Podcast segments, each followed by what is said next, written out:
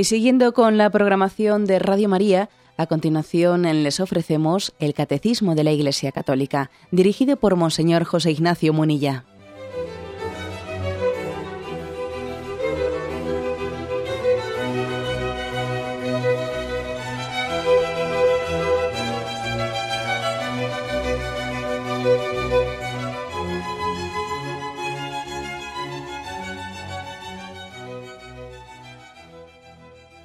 Un cordial saludo a todos los oyentes de Radio María.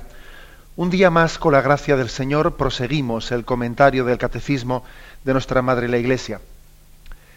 Y estamos hoy concluyendo, hoy concluimos, si Dios quiere, la parte relativa al aborto.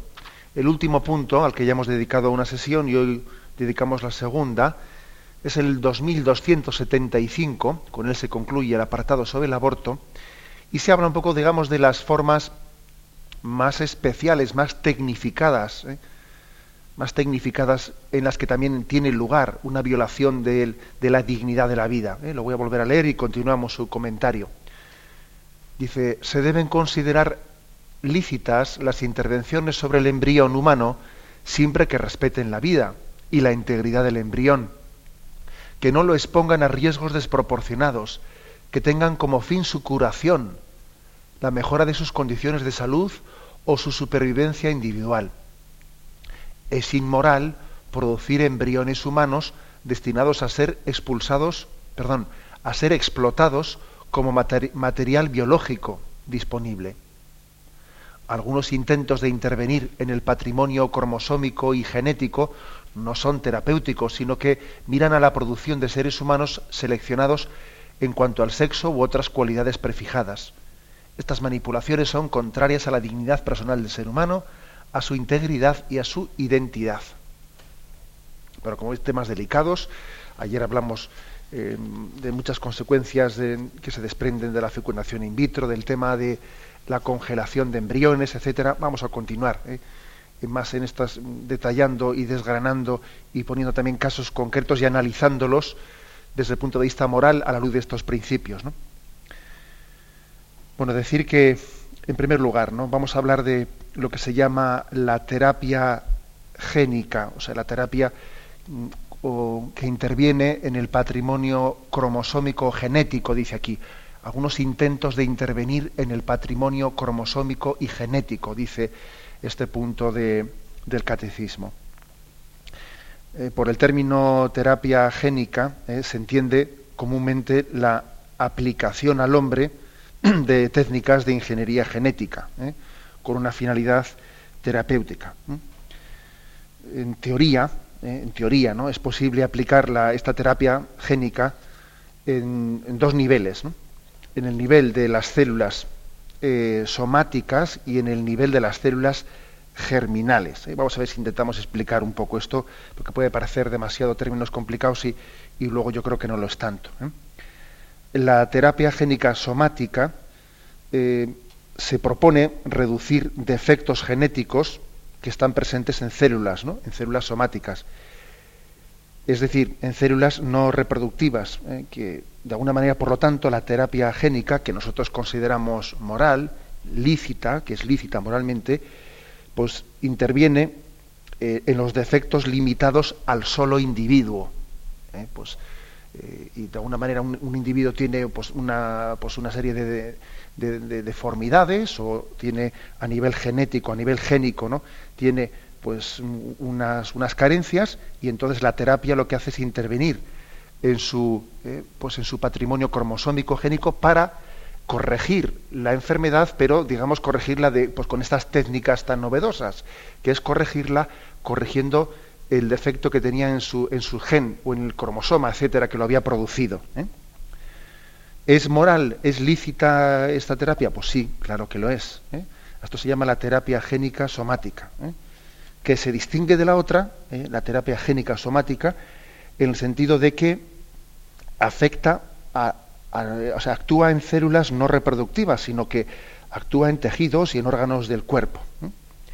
La otra terapia, la terapia génica que se llama germinal, no la somática, sino la germinal, apunta, a diferencia de esta otra, a corregir defectos genéticos, pero presentes en células que son reproductivas, ¿no? de línea germinal, de modo que los efectos terapéuticos que se pudiesen conseguir se iban a transmitir a la descendencia. Entonces, por este motivo aquí se hace una distinción desde nuestro punto de vista moral. ¿no? Las intervenciones, eh, las intervenciones de terapia génica eh, germinales las valoramos de una manera distinta. ¿eh? ¿Por qué las valoramos de una manera distinta?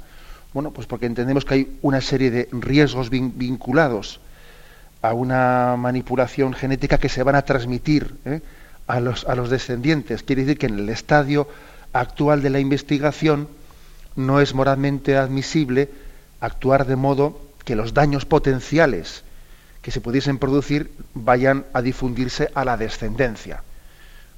vamos a decirlo de otra manera. Una cosa es que alguien le proponga una terapia génica diciendo, mira, mm, pensamos que podemos intervenir en los genes, que podemos intervenir pues, en, el, en el patrimonio cromosómico, de manera que un problema que tú tienes pueda ser solucionado. Bueno, entonces uno dice, vamos a ver, vamos a ver si, si hay, eh, si los riesgos que se corren son proporcionados o desproporcionados, si el mal, si el mal que queremos evitar es un mal muy grave, que conviene, que merece la pena correr riesgos o no merece la pena correr riesgos. Viendo los pros y los contras, uno puede tomar lícita y moralmente esa decisión. Pues sí, vayamos adelante, corramos este riesgo, ¿no? Eso es correcto. Ahora, otra cosa distinta que hay que valorar moralmente es que yo corra un riesgo no solo para mí, sino que si la terapia génica va a ser, eh, pues no decíamos no, no, meramente somática, sino que si va a ser germinal, o sea, que va a afectar a mis descendientes, ¿eh? uno tiene que pensárselo, o sea, mejor dicho, no es correcto el que yo haga correr riesgos pues a mis descendientes, ese es otro tema, es otro tema, ¿no? Por lo tanto, la hipótesis de la aplicación ¿eh? de esta terapia génica pues a las, a las células germinales pues estamos cometiendo una inmoralidad, ¿no? Porque estoy yo haciendo correr eh, riesgos a mi, a mi descendencia indebidamente. Aparte de otros problemas, aparte que en la hipótesis de que se hiciese esta terapia génica un embrión, pues ese embrión habría que, solamente podría hacerse eh, en un contexto de, técnico de la fecundación in vitro, es decir, que ese embrión, para poderle hacer esa terapia, habría que hacerle una probeta, etcétera, con lo cual ya tenemos más problemas morales añadidos, ¿no? Bueno, como veis, una, una distinción importante. A esto hay que añadir otras cosas, que también aquí la señala así meramente, meramente el catecismo, ¿no? El hecho de que muchas de estas terapias génicas podrían tener finalidades distintas a un objetivo terapéutico, con lo cual eso ya nos parecería mucho peor, claro. ¿eh? Por ejemplo, el mejorar la raza. ¿eh? Y esto, vamos a hacer manipulaciones en el código genético o en el patrimonio cromosómico, vamos a hacer manipulaciones para intentar mejorar la raza, ¿no? Y estas manipulaciones, en el fondo, favorecen una mentalidad eugenésica. ¿eh? E introducen, indirectamente, introducen también discriminaciones sociales, ¿no? Distinguiendo los superdotados de los no superdotados, ¿no? ¿Mm? Mientras que se están aquí enfatizando unas cualidades eh, eh, distintas a otras. ¿no? De alguna manera los ricos tendrían la capacidad de poder someterse a no sé qué terapias en las que se está mejorando la raza a diferencia de otros. ¿no? Es una terapia eugenésica que de alguna manera no respeta la dignidad humana. ¿no? Y además habría que preguntarse quién es el que establece que una modificación genética es para bien o es para mal. ¿eh? ¿qué, es? Es un beneficio o que no es un beneficio. Esto, como veis, ya no es nada terapéutico, esto ya no es sanar una enfermedad, sino intervenir en el, en el código genético supuestamente para mejorar la raza humana. ¿Y quién dice qué es mejorar y qué es empeorar? A ver, que hay que ser rubios o morenos, o, que hay que ser más altos o más bajos, o eh, entramos en, una, eh, en un subjetivismo que en el fondo es manipulación del ser humano, ¿no? Bueno, pues esto también es una cosa mm, que, como veis aquí, hay que aplicar estos principios morales a tantas cuestiones que, pues, que, la ciencia médica está posibilitando hoy en día, que no todas son conformes a la dignidad del ser humano. ¿no? Todo esto lleva a concluir que la perspectiva de una manipulación genética eh, con fines de mejoras individuales, con fines no terapéuticos, eh, tarde o temprano, dañan el bien común. Y favorecen el que la voluntad de algunos eh, prevalezca sobre el bien común. ¿no? Y hay que notar también que detrás de esto se esconde una especie de idea del superhombre, ¿no? El superhombre, un nuevo tipo de hombre como que se pretende erguir frente al creador, ¿no? Yo aquí veo algo que me suena un poco a la Torre de Babel, ¿eh? a la Torre de Babel, del hombre queriendo erguirse frente a Dios, ¿no? Yo aquí también veo una especie de no aceptación, ¿eh? una no aceptación de la creaturalidad, de crear, aceptar nuestros límites, ¿no? Porque ahora una cosa es, eh, Dios nos ha dado una, nos ha dado un entendimiento, pues para que el hombre eh, sane las enfermedades, ¿no? La ciencia médica es sanadora, es terapéutica, esto es otro tema. Esto es, digamos, hagamos que el hombre sea un superhombre, ¿no? Que modifiquemos el código genético para que sea más inteligente, para que sea no sé qué, para que tenga más capacidad de. ¿Eh? Aquí detrás de esto se esconde un injusto dominio del hombre eh, sobre el hombre. ¿eh? Es una especie de programación del hombre para, de alguna manera intentar conseguir determinados objetivos. otro tema concreto que también hay que analizar a la luz de estas perspectivas. El tema de la clonación. El tema de la clonación que también a todos nos suena clonación, de los que, los que no somos técnicos, los que tenemos que hablar en términos, pues, digamos, no, no científicos, pues ¿qué es la clonación? Pues hacer copias del ser humano, ¿no? Por un procedimiento asexual, ¿no? Es una reproducción asexual, ¿eh? agámica, ¿eh? del organismo humano, con el objeto de producir varias, una o varias copias, ¿no? Teóricamente idénticas ¿eh? desde el punto de vista genético. Eh, hoy en día se suele, dicen los, eh, los, científicos, que hay como dos formas concretas de, llegar a la, a la, cloración. Una es por, la, por fisión gemelar y otra es por transferencia del núcleo. La fisión gemelar consiste de una manera como eh, en partir, en partir parte, una separación artificial de parte de las células del embrión que intenta pues hacer como dos embriones, ¿no? dos, dos idénticos. Es como una partición del embrión y hace dos embriones iguales. Y la otra forma de clonación es la transferencia del núcleo, que es la que propiamente se llama clonación, y la transferencia del núcleo consiste pues en la introducción de un núcleo extraído de una célula embrionaria en un óvulo, ¿eh? al que primeramente se le ha quitado su, núcleo. ¿eh? Es decir, que se consigue la activación de este óvulo pero sin haberse juntado con un espermatozoide, ¿no? Alguno estará diciendo, vaya lío. Bueno, pues sí, ¿no? ciertamente es un lío, un lío impresionante, es decir, es una reproducción sin, sin la unión pues, de, lo que es eh, el espermatozoide y el óvulo. Otra fórmula de reproducción distinta a la sexual. Se suele distinguir ¿eh? clonación reproductiva y clonación terapéutica, según la finalidad que se persiga. ¿eh?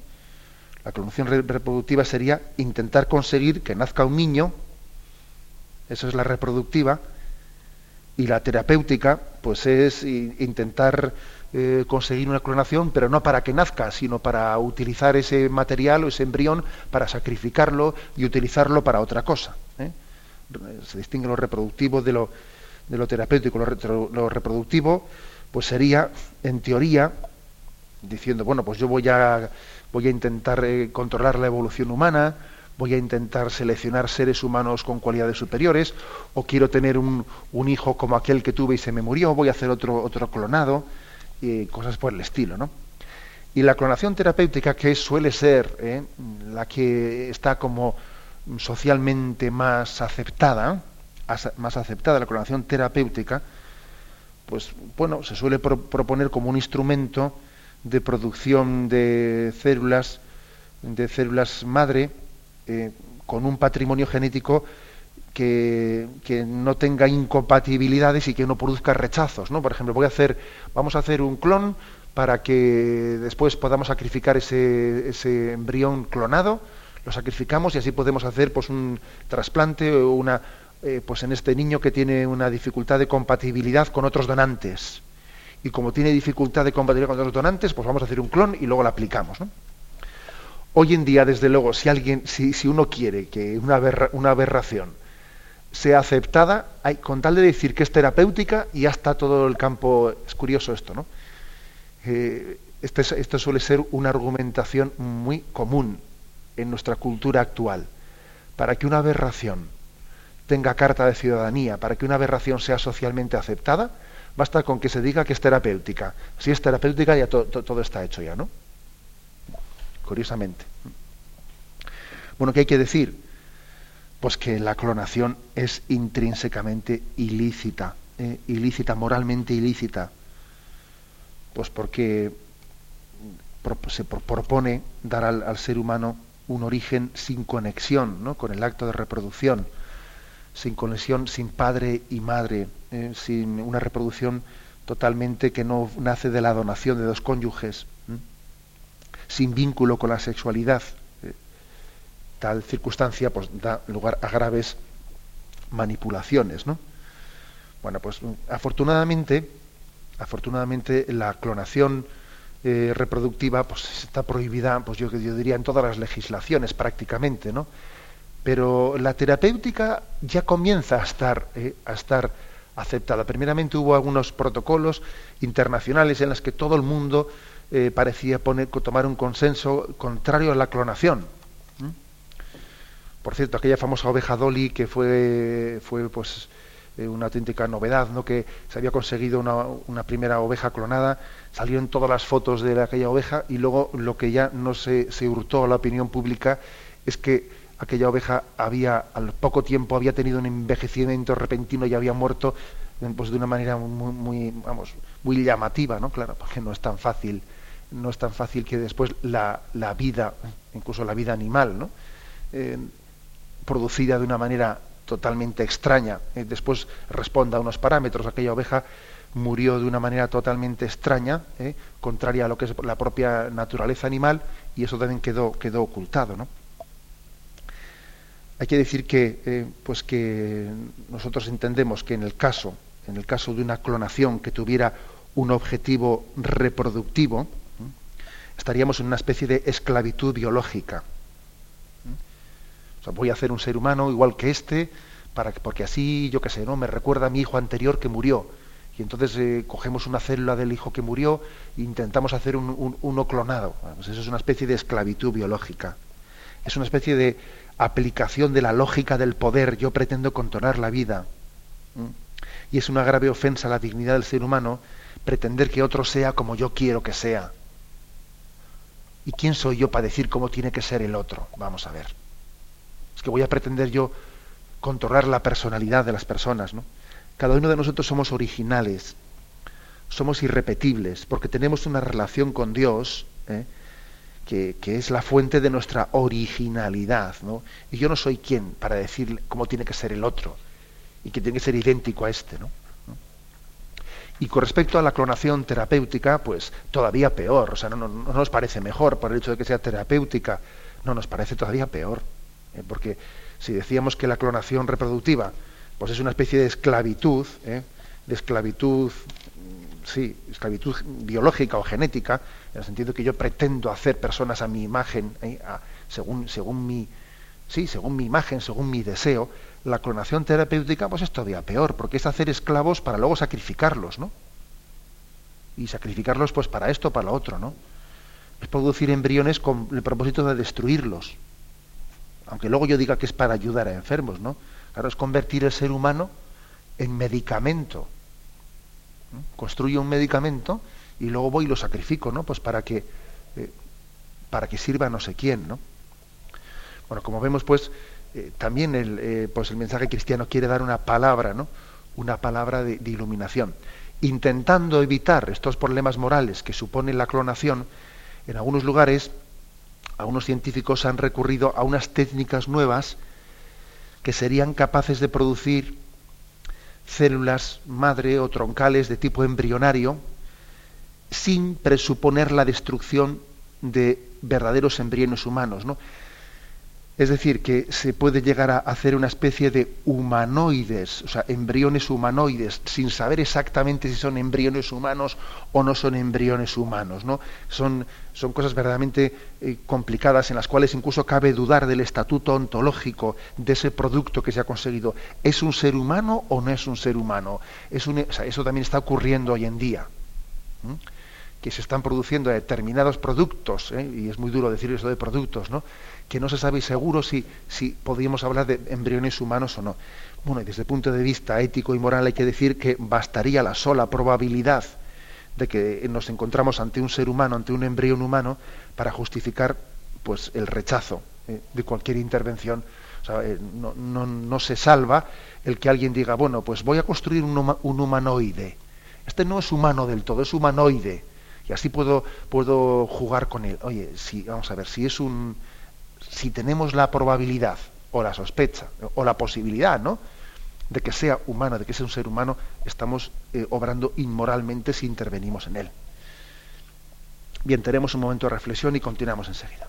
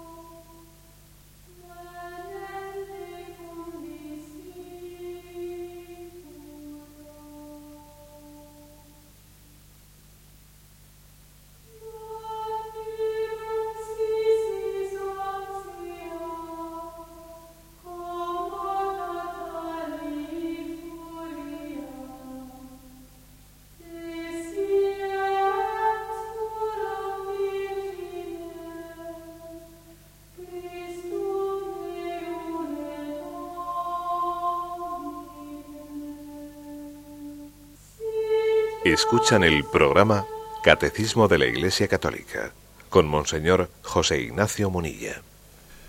Continuamos el comentario del punto 2275 del Catecismo.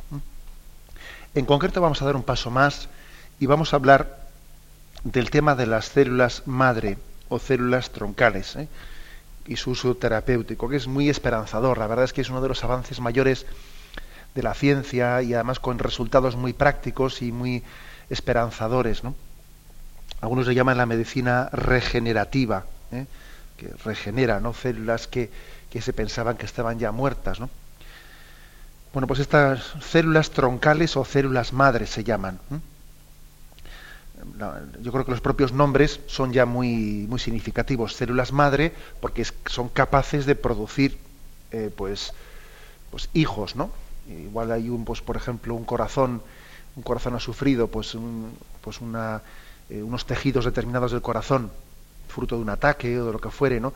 Pues, eh, o de una angina de pecho o de cosas por el estilo, están como pues, pues muertas o cuasi muertas y, y resulta que esta medicina ha conseguido pues que se puedan regenerar células de ese corazón, ¿no?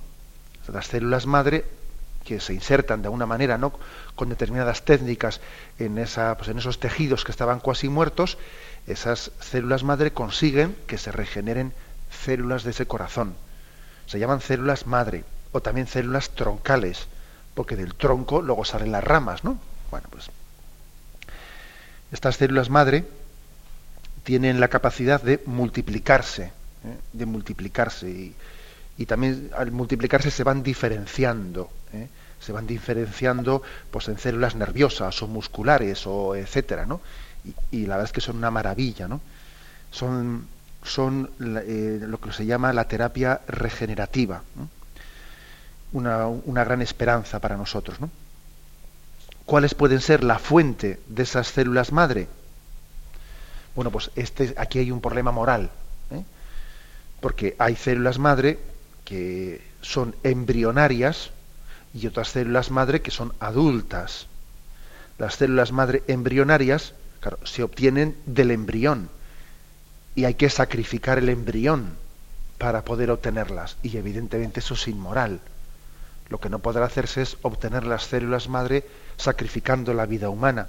Pero, sin embargo, eh, también existe eh, la posibilidad de obtener células madre, pues no embrionarias, ¿no? sino pues desde tejidos adultos, como el cordón umbilical, como la, como la propia sangre o la médula ósea, eh, de muchas maneras, incluso hasta de la grasa, están por ahí también diciendo en algunos estudios científicos, ¿no? del líquido amniótico. O sea, existen muchas fórmulas, muchas fuentes totalmente lícitas y morales pues, para conseguir eh, esas células madre adultas. ¿no? También hay que decir una cosa, ¿no? que afortunadamente pues, también eh, las células eh, madre embrionarias con el tiempo se ha ido demostrando que no son útiles para la terapia. O sea, que aparte de ser inmorales, no son útiles, gracias a Dios, ¿no? Porque claro, a veces el hombre no se detiene ante la inmoralidad. Pero claro, sí, es más fácil que se detenga ante algo que, no me hace bien, sino que me hace mal, ¿no? Eso, por motivos prácticos nos frenamos más en ciertas aberraciones que por motivos morales, ¿no? Si algo es práctico, la venga, tira para adelante, ¿no? Pero aunque sea inmoral. Afortunadamente, las células madre de origen embrionario se han demostrado que no son útiles para la terapia. ¿eh? se les ha llamado células eh, totipotentes, ¿no? Totipotentes quiere decir que lo pueden todo, claro, porque el embrión, el embrión está para generar toda la vida. ¿eh? Entonces tú lo que no puedes hacer es pretender que un embrión sirva exclusivamente pues para eh, pues para regenerar pues, un tejido que estaba enfermo y que regenere esto, pero que no haga nada más. ¿no? ¿Qué ha ocurrido en los experimentos realizados? Que las células madre de origen embrionario no únicamente han regenerado lo que se quería regenerar, sino que han producido más tumores y es decir que generan cosas que yo no quería haber generado, porque no tiene una versatilidad, es decir, una capacidad tan grande, ¿no? que, son infrenables, Y sin embargo, las células madre de origen no embrionario, sino de origen, pues, mm, bueno, pues de, células eh, eh, adultas, pues son mucho más, no son totipotentes, son pluripotentes, ¿no? Y son mucho más encauzables, ¿no? Tienen una versatilidad, pero que es mucho más encauzable. O sea que gracias a Dios también en esto, pues hay que decir que lo moral se ha ligado, en este caso por lo menos, se ha ligado con lo eh, práctico, ¿eh? con lo práctico. Y de hecho hoy en día, en los protocolos terapéuticos que hay por ahí, ¿no? pues se, lo que se utilizan son células madre adultas, no células madre embrionarias, ¿no? O sea que en ese sentido, gracias a Dios, pues vamos bien. Pero, pero, es, pero sin embargo, sin embargo, se siguen utilizando células madre embrionarias para experimentar, para hacer experimentos, lo cual, eh, pues lógicamente es inmoral. Y además se dice, se aduce que es con fines terapéuticos, no, es con fines de, investigación, es, es por experimentación. Pero no digas que es terapéutico, porque terapéutico supone que ya tengo la capacidad de aplicarlo para una sanación concreta. Bueno, pues aquí hay, eh, por lo tanto, una, eh, pues un, discernimiento que es, yo creo que es fácil hacerlo. Lógicamente, la valoración ética de las células madre eh, o las células troncales adultas, pues es, moral, es moral y lo único que, que, habrá que decir, pues es que, pues que su aplicación tiene que ser hecha pues lógicamente pues con el consentimiento del paciente e intentando también que ese tipo de avances se pongan al servicio de todos, eh, para que sea moral también, que esos avances estén al servicio de todos los seres humanos y no solo de unos privilegiados, y que esas patentes médicas que a veces se consiguen por ahí por parte de algunas empresas, ¿no? ciertas patentes, ¿no? pues eh, no, impidan que estas, estos avances de la medicina lleguen a todas, eh, pues, a, todos los seres humanos, ¿no? independientemente de su clase social, etcétera. Eso también hay que decirlo, ¿no? que muchas veces lo olvidamos. ¿no? Pero supuesto esto, eh, hay que decir que mm, que es fácil hacer la distinción, ¿eh? la distinción entre la moralidad de las células madre eh, o las células troncales de origen de células adultas y la inmoralidad de las células madre que han utilizado un embrión, han sacrificado un embrión pues para poderse, para poderse generar. Otro tema más. Otro tema que también yo creo que tiene fácil discernimiento. Los, lo que se llama intentos de hibridación. ¿Qué es esto de hibridación? Pues de alguna manera, pues dicho así un poco lo bruto, eh, pues eh, y que perdonen los, eh, los científicos, porque tenemos nosotros que los profanos que utilizar algunos términos para entendernos, por hibridación se entiende, pues el, cruce, el cruce de, hombre y animal, ¿no? Es decir, la utilización de óvulos de animales para la reprogramación de, de, las células somáticas humanas, con el fin de extraer, ¿no? con el fin de extraer células madre embrionarias eh, pues se hace una especie de, cruce de fecundación de, óvulos animales con núcleos de células somáticas humanas. Es una especie de hibridación. ¿eh? Desde el punto de vista ético, ¿qué hay que decir? Que tales procedimientos constituyen pues, una ofensa a la dignidad del ser humano. Por la mezcla de elementos genéticos humanos y animales. ¿no? que son capaces de alterar la, no sé, la dignidad, la, identidad específica del hombre, ¿no? Bueno, pues esto eh, yo creo que también es bastante evidente, ¿no? Que, mm, nuestro, eh, nuestro sentido común eh, y el sentido de, la ética y de la moral lo, rechaza.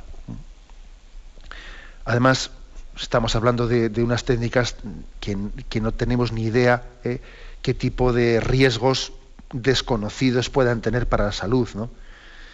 por la presencia de material genético animal en un citoplasma, etcétera. Es decir, no, tenemos ni idea eh, exactamente qué riesgos pueda conllevar.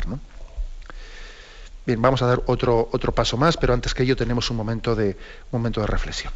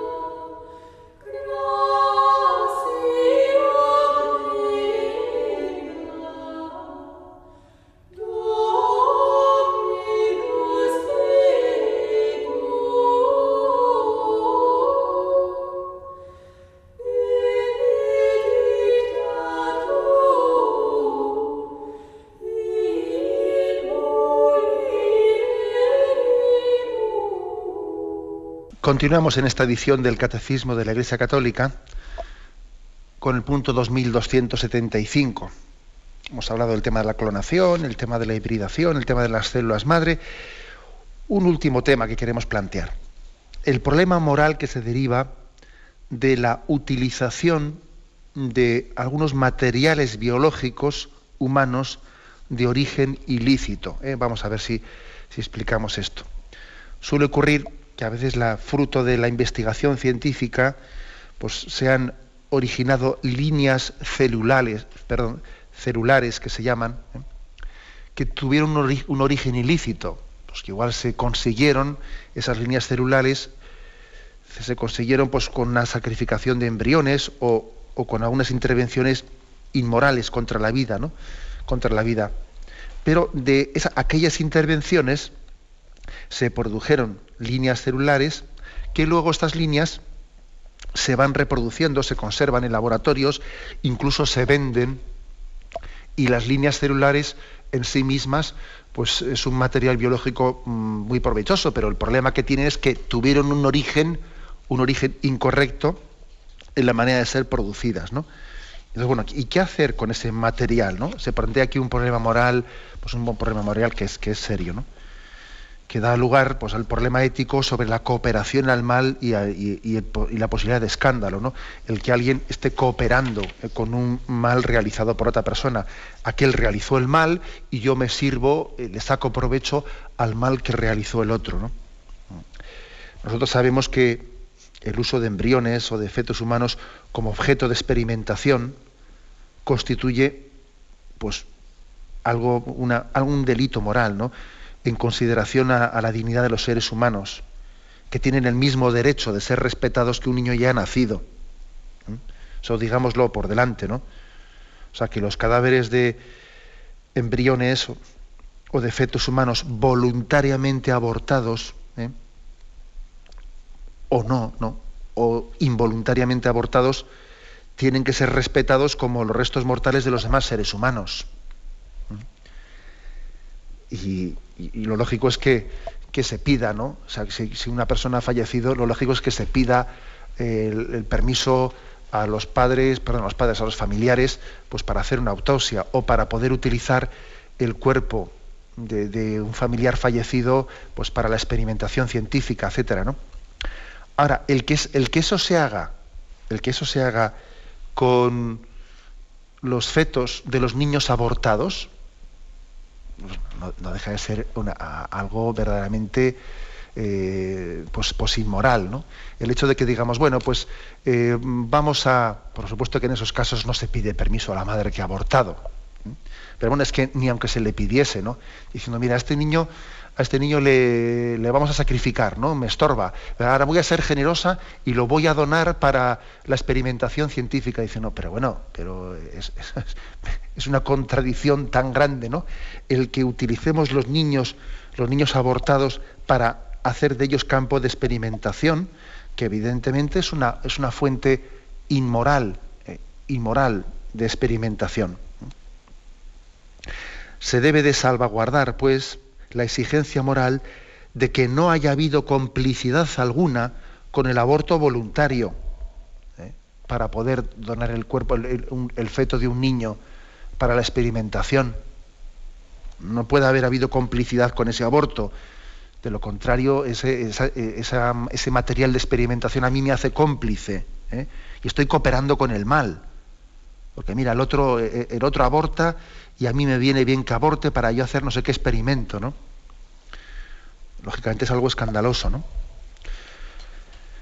Mm, este punto, como veis, también eh, hoy, es que hoy en día estamos en, una situación tan complicada que, hay que discernir, como veis, casos muy, muy peleagudos, ¿no? Pero que tenemos que tener la capacidad de iluminar eh, desde, la moral y desde eh, esa noticia tan grande que nos da el cristianismo de la dignidad de la vida humana, tenemos que iluminar estos casos. Se le llama material biológico, ¿no? de origen ilícito. Y también hay que decir que ocurre en ocasiones pues, que existe mm, bueno, pues una, una independencia que uno no es cómplice. Uno no es cómplice en la, eh, él no ha, no ha, tenido ninguna culpa en cómo ese material biológico se ha llegado a producir, porque él ni fue cómplice, ni fue cómplice con los abortos, ni fue cómplice con el sacrificio de embriones, ni fue cómplice, sino que bueno, pues que eh, le ha llegado a su laboratorio, le ha llegado a su laboratorio líneas celulares que se generaron en otro lugar distinto, yo no fui cómplice de que se cometiese aquel sacrificio, pero el caso es que me ha llegado a mí, ¿eh? me ha llegado a mi laboratorio unas líneas celulares que pueden tener un origen ilícito. ¿no? Y se plantea pues, un tema también, un problema moral, pues, que es bastante serio, en el cual también eh, hay que decir que tenemos que evitar la cooperación al mal, que sería, digamos, eh, una actividad profesional que nos estuviésemos de alguna manera sirviendo de inmoralidades cometidas por los otros. ¿no? Sin embargo, también, pues, eh, eh, el motivo concreto, el motivo concreto por el que a un médico católico se le dice no trabajes con líneas celulares eh, que hayan sido obtenidas ilícitamente, pues es un motivo por el peligro de escándalo, no porque él tenga complicidad, sino por el peligro de escándalo.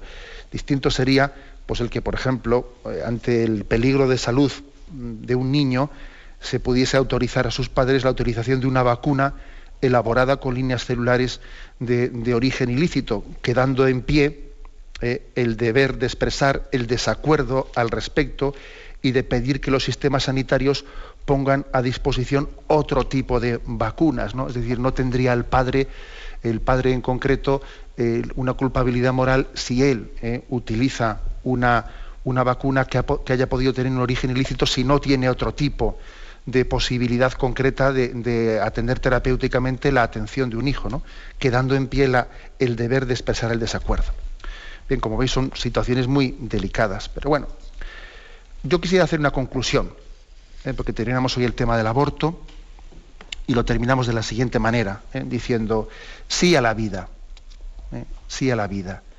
Tenemos que dar gracias a Dios, dar gracias a Dios por el hecho de que detrás de cada no al aborto hay un sí a la vida, al reconocimiento de la dignidad y del valor inalienable de cada ser humano llamado a la existencia. ¿eh? Esto creo que para nosotros es, es importantísimo. ¿eh?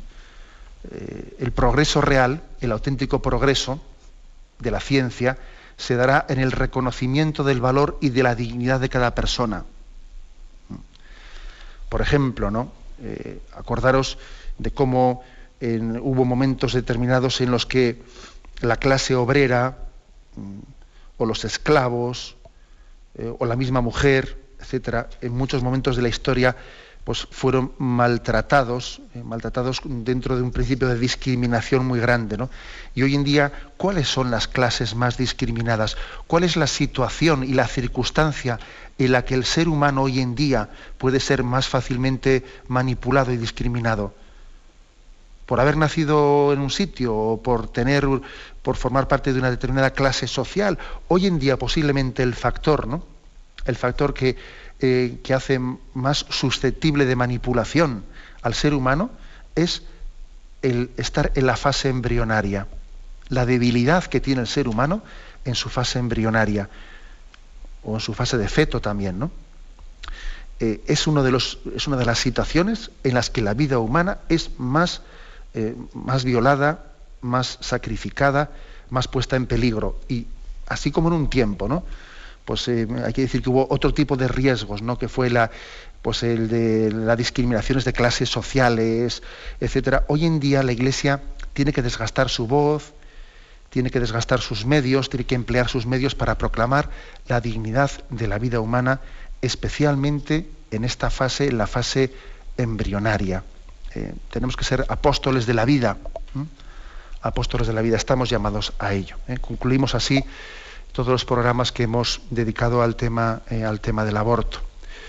Y queremos dar paso a la intervención de los oyentes. Podéis llamar para formular vuestras preguntas al teléfono 917 107 700 917 107 700.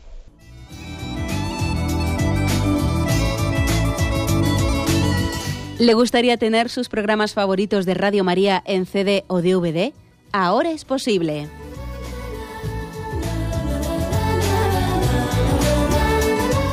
Le sugerimos que primero se informe en qué formato de audio lo puede escuchar en su equipo, DVD o CD, teniendo en cuenta que no todos los lectores de CD pueden reproducir el formato digital MP3 en el que enviamos nuestros programas.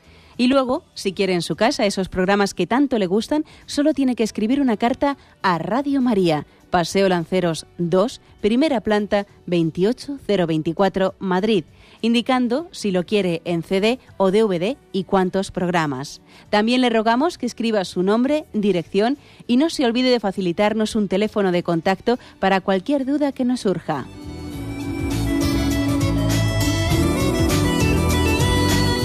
Radio María, más cerca de usted. Escuchan el programa Catecismo de la Iglesia Católica con Monseñor José Ignacio Munilla. Buenos días, ¿con quién hablamos? Eh, buenos días, soy la mm, tía de los embriones congelados que llamé ayer. Ah, sí. Adelante, le escuchamos, sí. Pues, bueno, es que además yo estoy especialmente sensibilizada porque estoy embarazada y me duele mucho ese tema.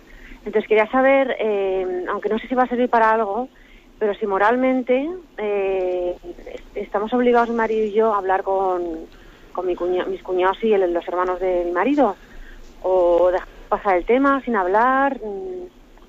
Yo me siento llamada a hablar con ellos, aunque creo que no, no nos van a escuchar mucho, pero pero me siento en cierto modo cómplice si no digo nada, porque, bueno, era eso.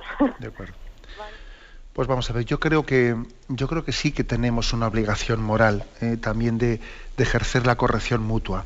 la corrección fraterna. Eh, otra cosa es que también hay que ser prudente y astuto en elegir el cauce, el conducto que entendemos que pueda ser más, eh, vamos, más efectivo. ¿eh?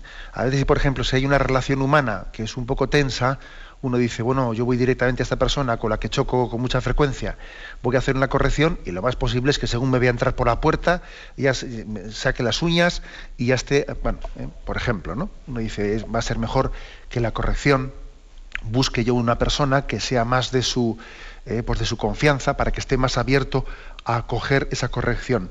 Este cauce, esto no es escaparse, esto no es escaquearse ¿no? De, realizar la corrección fraterna, sino buscar el cauce que puede ser más efectivo. ¿eh? O sea, yo sí creo que tenemos una obligación moral de hacer correcciones en temas incluso especialmente tan graves, a nuestros conocidos y seres queridos, pero es importante buscar el modo, la manera de que esas correcciones, hombre, pues tengan también la, eh, el ámbito eh, y el entorno que, también las puedan, que creen un ámbito de escucha ¿eh? para poder ser recibidas. Adelante, vamos a pasar a un siguiente oyente. Buenos días. Buenos días. Buenos días, sí. muchas gracias por todo. Soy Monse, de San Sebastián. Adelante, Monse. Y quería hacerle una consulta. Yo estoy entrando en el sexto mes de embarazo de mi octavo hijo. Y entonces, pues siempre angustia, ¿no? Y preocupa la posibilidad de perderlo en el embarazo. Ya he perdido dos y es doloroso. Pero lo que más me angustia y, y me preocupa es que cuando he ido al hospital, pues eh, hemos pedido el, feto que hemos perdido y no nos lo han querido dar. Nos han dicho que, que es un trozo de carne con la indignidad con que lo tratan, ¿no? Entonces esto, pues no sé qué hacer, si tenemos algún derecho o, o qué hacer ante esto, ¿no? Mm. Porque pensar que o lo tiran a una incineradora como si fuese un apendicitis o, o, se lo lleva a un laboratorio, pues eso pues me, pues me angustia y no sé qué hacer. Eso es, y quería saber si hay algún derecho o alguna posibilidad o algo. ¿eh? Muchas gracias. Gracias a usted. Por la verdad es que, mire, desconozco si existe ese derecho. ¿eh? Pero a mí me parece muy bien que usted tenga esa santa libertad de pedirlo. Incluso yo le diría que lo pida por escrito, ¿eh? porque claro, cuando se dice así verbalmente una cosa, las palabras se las lleva el viento, pero, pero quizás en un caso como este, el pedir por escrito, a mí me parece que también es una exige que, quien vaya a dar esa respuesta tenga que argumentarlo con legislación, argumentarlo eh, jurídicamente eh, pues igual ya será tarde, me imagino, ¿no?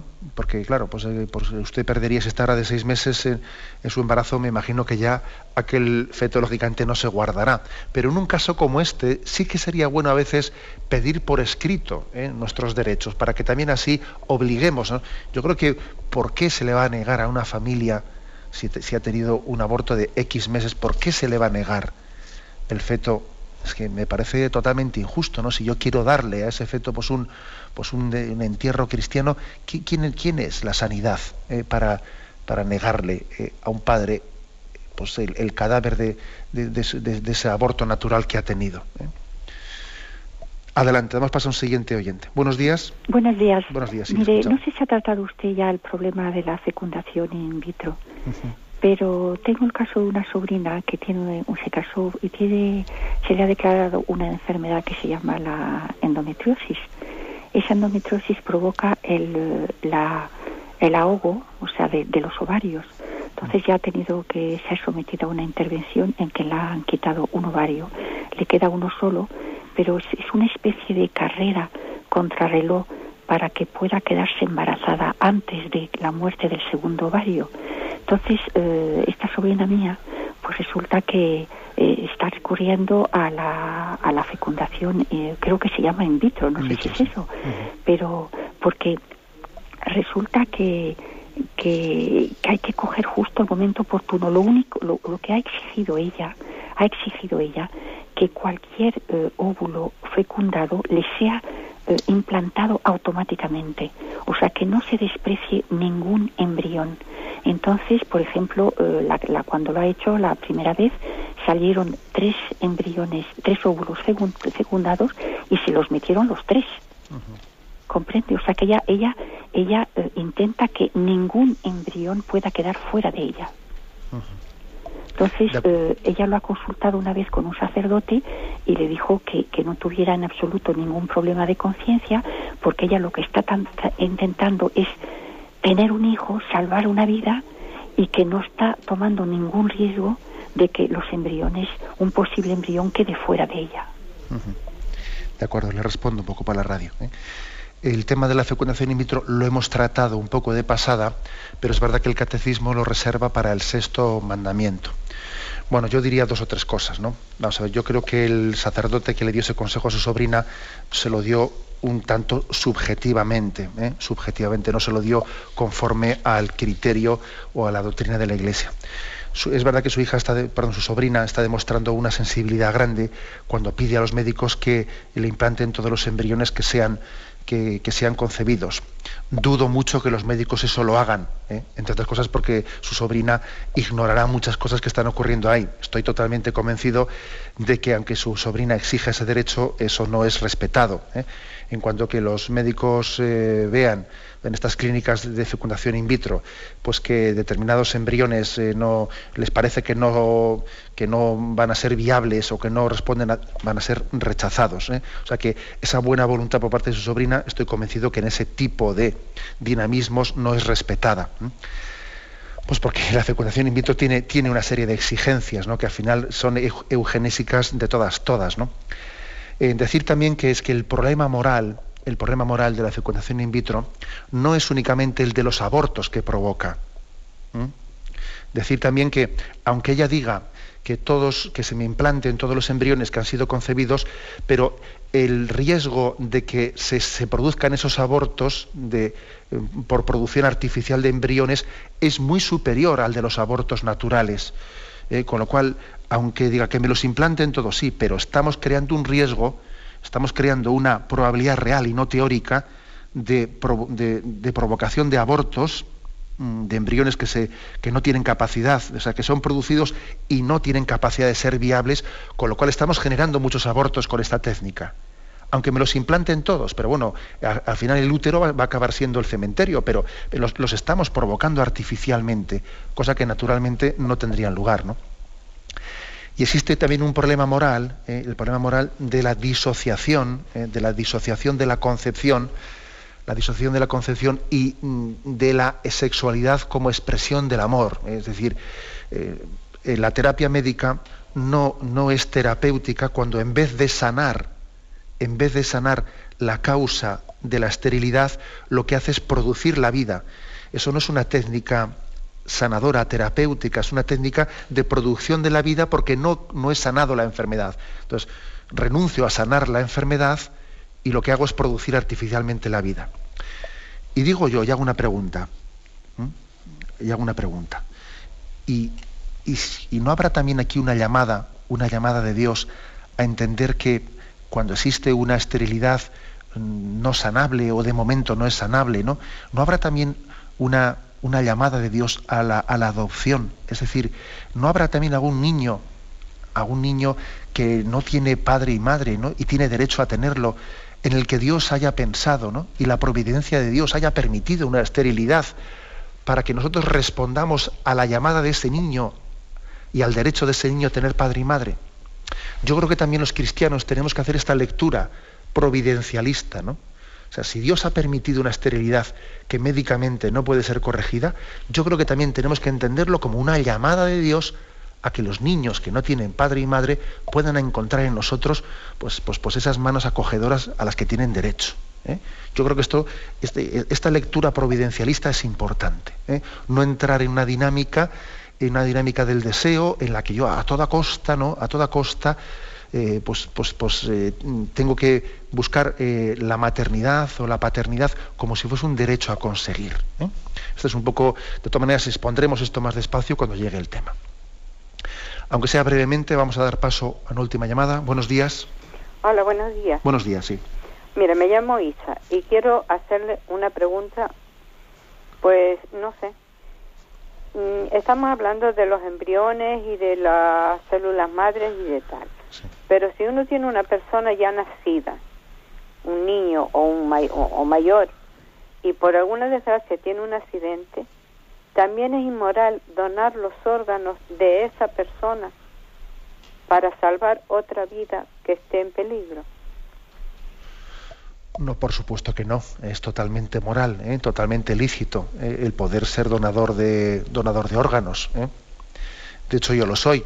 Yo tengo un carnet de donación de todos los órganos, etcétera. ¿no? no únicamente no es inmoral, sino que yo creo que es virtuoso. O sea que tenemos que ser generosos en la donación en la donación de nuestros órganos, igual que la donación de la sangre, etcétera. Eso, lejos de ser ilícito o inmoral, es, es totalmente conforme al criterio cristiano. Eso no tiene que ver nada con, la, con el que se utilice, se sacrifiquen ¿no? embriones humanos para hacer de ellos un medicamento, un medicamento para los demás, pero claro, en este caso no ha habido, no se ha sacrificado la vida humana, sino que ha muerto. ¿eh? O sea, no ha sido sacrificada para lo otro. No, eso eh, sería el fin, no justifica los medios, pero es que aquí no ha habido un, matar a una persona, no, es distinto. ¿eh?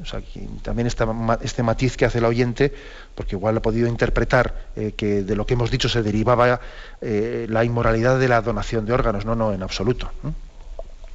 Bien, tenemos el tiempo cumplido. Me despido con la bendición de Dios Todopoderoso, Padre, Hijo y Espíritu Santo.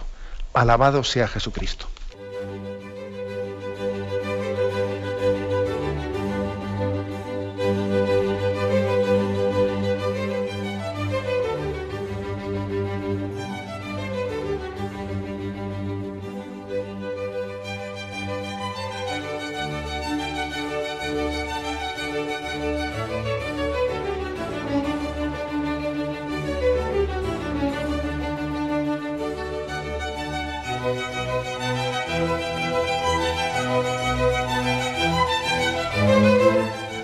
Han podido escuchar en Radio María el Catecismo de la Iglesia Católica, dirigido por Monseñor José Ignacio Munilla.